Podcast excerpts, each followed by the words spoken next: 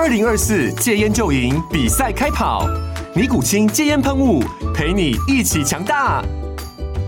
戒烟不容易，单靠意志力戒烟的人，时常无法克服戒断症状而失败。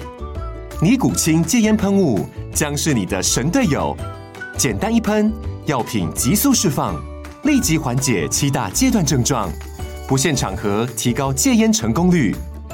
除了尼古清神队友，你还可以寻求专业医疗人员协助，一起迈向戒烟成功之路。尼古清戒烟喷雾，用科学方法戒烟，请咨询全台各大药局及戒烟门诊。本广告由尼古清戒烟喷雾、卫部药书字第零二七八三五号提供。嘉安嘉护股份有限公司，台北市中山区民生东路三段二号十楼，北市卫药广字第一一三零三零一九零号。尼古清戒烟喷雾，相伴每个新开始。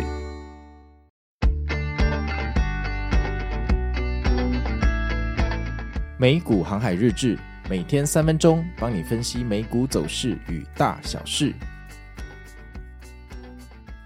大家好，我是美股航海王。那今天又是个鸟语花香、天气晴朗的一天呢、啊。我觉得在台湾哈，尤其在台北，只要没有下雨，每天起来心情都很好。你是不是也这样觉得呢？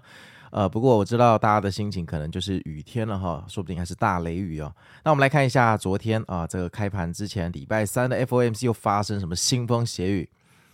嗯，昨天在九点半开盘之前啊，呃，我们的 Line 群啊，美股 Bar 就很热闹哈。那当然有两个原因啦，就是今天礼拜四我们要开另外一个群叫美股 Power，欢迎大家加入。啊，第二个原因就是，毕竟昨天晚上两点哦，半夜两点是 FOMC 嘛，所以大家呃各位呃粉丝对于 FOMC 的各种猜测跟揣摩啊，就非常的热闹，大家就在想说，哎，要怎么样，就是呃进去冲一下，冲个浪或当冲一下，就不要沉船就好了哈。那这个一开盘之后，三大指数、华尔街这伟大的制图系也没让大家失望，一路向上行情。然后想要周杰伦那个一路向北啊，如果上涨就叫北边的话，确实跟这一首歌非常的符合。反正就一路往上涨了啊，一路往上涨。那这个我是觉得我每天呃在这边录这个节目，苦口婆心跟大家做这个十点骗炮行情哦。那我觉得我赖群里面的可能有听进去，因为我还是会孜孜不倦的提醒他们。但是如果你到现在还习惯九点三十五分看到上涨哦，就会。呃，欲望高涨，冲进去下单哦。那可能因为我已经日更了，如果每日更新还救不了你，那确实我觉得可能也没有什么人救得了你哦。那反正十点就下来了哈，所以大家不要太冲动哈。这个美股的早盘跟台股的早盘都很坑，应该说这种东西哈，世界上的股市早盘一定都要坑。为什么？因为你前一天。做完交易之后，好，你从下午到你睡觉，你跟你老婆、孩子的沟通，一定有各种想法、各种情绪的酝酿，而这个酝酿可能你会被各种的新闻推波助澜呐。所以你隔天一早起来，你一定对股市有某个方向的期待，你有各种想法。所以九点半到十点本来就是散户们最容易做出冲动决策的地方，而机构也深知到这个道理啊。它容易反方向骗你啊，所以这种东西哈，一切都不是巧合，冥冥之中的东西背后都有它的定律跟原因。就像牛顿看到苹果，他会觉得说应该是有一个地心引力，你知道，他不会觉得苹果苹果是长翅膀飞到地上，你知道哈。好啊，那这个每天十点过后来个骗炮行情，这个已经讲到嘴巴烂掉。如果还有人要进去哈，我也没办法哈。那十点下去之后就一路大跌，跌到十一点半左右吧，然后呃开启了一个小小的反弹。那这个反弹，呃，感觉上也没有走出新的高度哦，就横盘到半夜两点哦，等着这个 FOMC 的利率决议出场，然后重头戏就是两点半，我们最伟大的主持人鲍鱼哥要登场哦，嗯，然后这个两点哈、这个呃会议纪要哈、这个出场的那一瞬间，就两点零一分的那一个瞬间，股市就应声跳水哈、那在这边跟大家解释一下，跳水就是指九十度往下跌哈、哦，不是八十度。也不是七十度，好，跳水就是九十度，哈。如果你不知道跳水是什么的话，你就是，嗯，就拿一个橡皮擦在窗户旁边把它丢下去，你就知道什么叫跳水。那你不要人自己跳下去就好了。然后跳水的这个趋势图，欢迎到我们粉丝团的 IG，呃，或脸书的粉丝团去看。那反正九十度向下，而且这一根跳的真的很不轻，哈，很不轻。那那个时候我们的赖群就开始。呃，又热络起来了哈！大家等到这伟大的这个节目要开始了，然后呃，就有人说跳水了跳水了。那果然赌场是越玩越热闹哈。那我跟他们说，这个我准备休息一下，反正这种 FOMC 哈，这个我常常进去交易啊。说实话，二零二二年哈，大概有九到十个 FOMC，我每次都进去当冲哈，所以我大概对 FOMC 的沙盘推演有一定的心得。我跟他们说，反正大致上就是两点跌一下哈，两点半反弹一下，两点半的反弹差不多到三点左右哈，就会见真章了。因为两点半到三点大概就是鲍鱼哥演讲的时间，演讲完。演讲一结束，好，就是靴子落地了，所以这个时候市场的反应你才看得到。在三点之前，基本上都是在骗人啦。好，那鲍鱼哥讲完之后，市场到底要往上还往下，那个时候就非常的准确了哈。结果这乌鸦嘴呃发生了哈，那这个也确实两点半真的来一个反弹哦。那这个反弹没有突破呃，就是利率决议两点那个时候一开始的高点，所以看起来不妙啊，不妙，然后就直接下坠了哈。啊，这个下坠哈，非常的不妙哈。不但是呃这个接近九十度，而且也一路不断的跌破最低点，跌到那个地球的地形去了。好，这已经不是地狱的深渊可以比拟的哈。然后呢，我们前几天说了，苹果在山顶上哈，疑似在动工盖一个伟大的麦当劳，那个 M 头有够有够夸张哦。那呃，昨天苹果也非常的给力哈，这扎扎实实给你跌了两个百分比哈，跌了两 percent。那这个苹果跌了两 percent，这个时候如果你觉得大盘要大不一天龙的话，我也不知道怎么跟你沟通哈。这个已经非常非常，就人家已经，人家已经就是叫跟你说，已经你的告白已经被拒绝无数次了，你还是觉得他是呃这个嘴巴说不要，身体很诚实，那我也是蛮佩服你的。反正就是大盘已经选择了方向，哈，那方向很可能就是要下去。我记得我在一两个礼拜前的每日三分钟，哈，就每天的航海日志啊。好像有跟大家讲过，就是跌到九月底是刚好而已哦，你们可以回去找一下，好复习一下这个。然后前一天的 podcast 我们说现在市场走到了 WM 的关键的右侧的位置，哈，那市场会给我们答案。那看来呃应该是 M 了哈，这个时候不要再觉得它是 W 了，因为那个麦当劳都要完工了，你还在 W 好。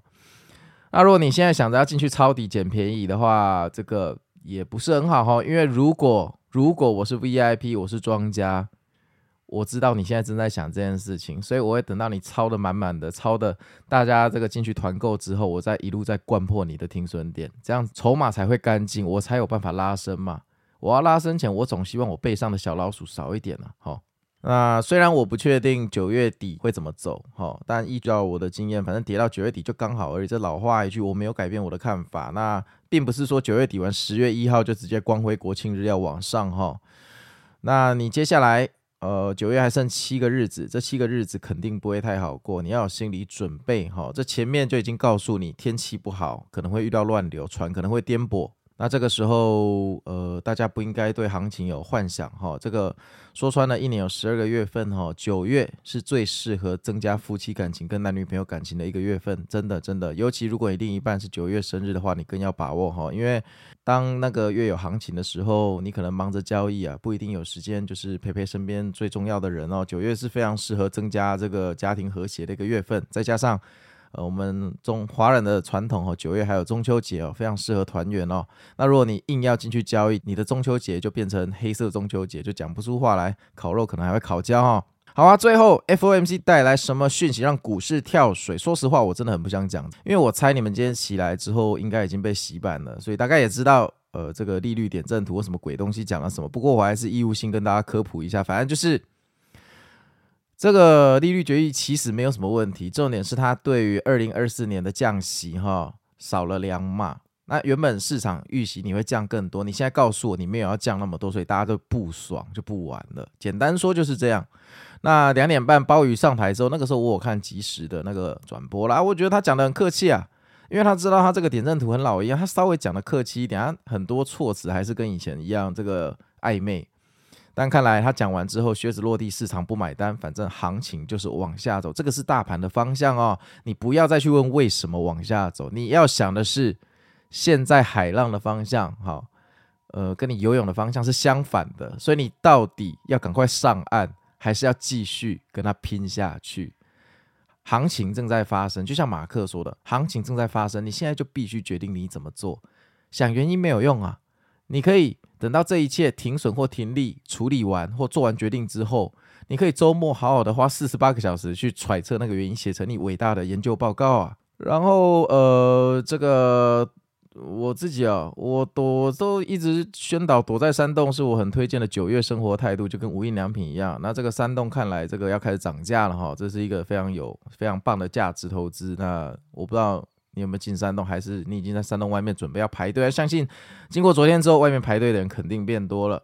好，我讲到这里，好，你不要给我进去做空。我再说一次，看空却不做空，这个是美股活下来最好的方式。当然，如果你是全职交易者，你当然可以进去做空。我现在讲的是一般，就是你现在正在上班或通勤的朋友们，做空需要高度的纪律。如果你做多都做不好，你进去做空哦，不如把钱直接汇到我的账户。其实我最近有开一个那个抖内的连结啊，放在我的网站跟那个那个收听连结啊。如果你钱太多，欢迎点下抖内哦，赞助我。我想去找个小编哈，我不用每天在那边做图。哦，好，那接下来进入呃今天的 Q&A 时间了。好，这一则问题哦，是 BLFBB 少哈，想请问航海王，因为台湾常常被大陆威胁要被统一，万一台湾被大陆接管，美国一定会金融制裁，到时候美股券商钱汇不回来怎么办？要怎么避免战争风险呢？嗯，首先我不太懂政治，所以我们这个频道尽量不去扯政治。好，那我也不是妈祖，我也不知道大陆大哥到底什么时候打过来。但我必须跟你说，你活在这个世界上，你就无法避免战争的风险。好、难道你为了避免战争的风险，你就不出生在乌克兰吗？这不可能嘛！哈、所以就像我说的，如果你想要避免被车祸的风险，那你干脆整天就别出门，因为公车也会车祸嘛，普悠玛也会脱轨啊，对不对？你出来跑就是得还。好、哦，所以我觉得你不用考虑去避免这种风险，你干脆说，要是有一天像以前的 ID Four 电影来了，外星人来了，他 dominate 就是。呃，殖民了我们地球了，那人类的货币不存在了。这个时候使用外星币，那你的钱还不是一样不值钱？当我们的货币消失的时候，你的钱再多也没意义嘛，你已经被殖民了嘛，对不对？所以那不重要啊。我觉得你的问题可能放错焦点，或者是你留这个问题是要告诉我你很幽默，以后想要当我的来宾、哦。呃，还有一件事，你说万一大台湾被大陆接管，美国会金融制裁，真的吗？我也不知道他会不会金融制裁，诶，对不对？我不知道，话不要说的死嘛，这世界上没有一定的事情。但我确定的是，如果说台湾发生一些这个争执，哦，对不对？我倒觉得你的钱在美国好像比台湾安安全一点。你买台股，对不对？啊，如果打仗输了，台湾被接管，那你不是钱直接被接管？啊，在美国至少人家还不知道你有多少钱。我再说一次哦，为什么很多有钱人都喜欢在海外置产？因为没有人知道他们海外的钱在哪里。有多少？这才是美股真正的魅力。散户看美股哦，可能是觉得美股哈、哦、可以比较安全哈、哦，呃，公司比较接近你日常生活的用品，你比较容易去掌握它的基本面哈、哦，筹码面的博弈比较少。但真正的 VIP 有钱人，他们为什么要选美股海外资产呢？因为他们的资产比较不容易被政府掌握。好、哦，你不知道我海外有多少钱，我钱汇出去之后你就找不到了嘛。所以没为什么你汇款只要超过五十万台币，这个银行就要你写原因。当然，大家都知道写那原因没什么用啊。你汇出去之后，你到底钱拿去干嘛？是买买劳力士还是买枪炮？其实也没有人知道哈。那个都已经无从查起了。所以那才是海外资产真正的魅力哈。那这个问题问得很好，那这就是我的回答，希望有帮到你喽。那就哦，还要讲一下哈，我们今天呃美股新法哈，那个富国的投资长。克劳德 Cloud 来接受访问，那他是一个很资深的 VC 啊，那欢迎大家收听。我个人觉得这一集非常的精彩，而且克劳德也是我小时候那个太空战士七的主角哈，我就跟克劳德说，哎，我可以叫你克劳德嘛哈，我就用太空战士七的名字。